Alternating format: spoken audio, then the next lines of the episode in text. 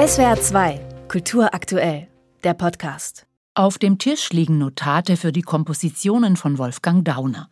Daneben kuriose Instrumente, eine Schlauchposaune etwa, ein messingfarbener Metalltrichter mit einem grünen Schlauch dran, sowie ein längliches Holzinstrument mit runden Tasten. Es kleben kleine Zettel darauf. In Indien heißt es Ubul Tarang, in Japan Nagoya Harfe. Das ist noch von Wolfgang Dauner geschrieben.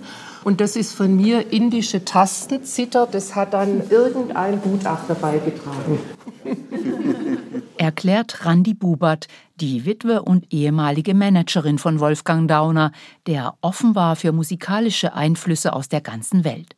Für Randy Bubert war es wichtig, dass der riesige Nachlass des vielfältigen Jazzmusikers zusammenbleibt. Mit einem Experten sortierte sie ihn vor. Downers Alben, Filme, 2000 Bänder mit Tonaufnahmen und 15 Meter Musikautographen mit Entwürfen und Arrangements, von dem, was noch auf Computerfestplatten liegt, gar nicht zu reden.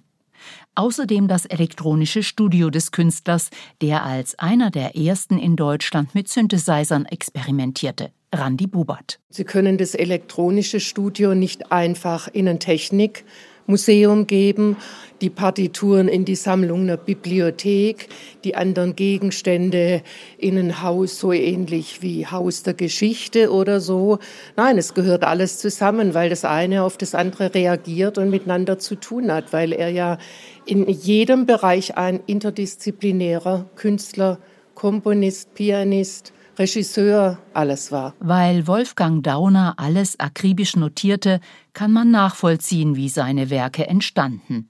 Angefangen von den Ideen bis hin zu ganzen Orchestersätzen, Filmmusiken oder Choreografien aus seiner wilden Zeit. Haben Sie schon mal so etwas erlebt? Hier sehen Sie das Neueste. Nachtausgabe, Nachtausgabe.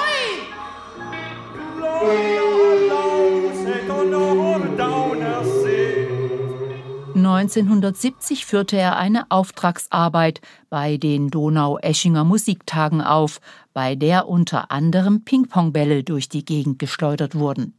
Für Ute Becker, Leiterin der Musiksammlung, ein großer Schatz. Das heißt, wenn ich mir jetzt schwer vorstellen kann, wie die Partitur von Donau-Eschingen zu lesen ist oder einfach mal hören möchte, wie die klingt, dann kann ich im Archiv schauen, ob es eine Aufnahme gibt. Ja?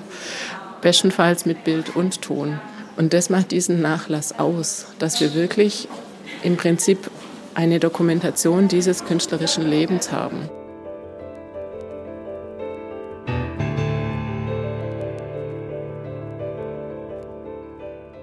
Darüber hinaus lässt sich an Wolfgang Dauners Werk die Geschichte des europäischen Jazz erforschen, als dessen Gründervater der Künstler gilt.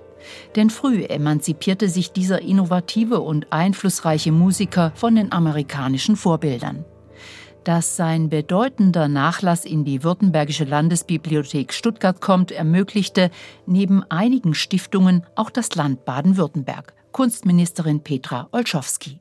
Wolfgang Dauner war eine Künstlerpersönlichkeit, die natürlich nationale und europäische, gar internationale Ausstrahlung hatte. Aber er war mit seiner Arbeit schon Zeit seines Lebens in Stuttgart und damit eben auch in Baden-Württemberg verwurzelt.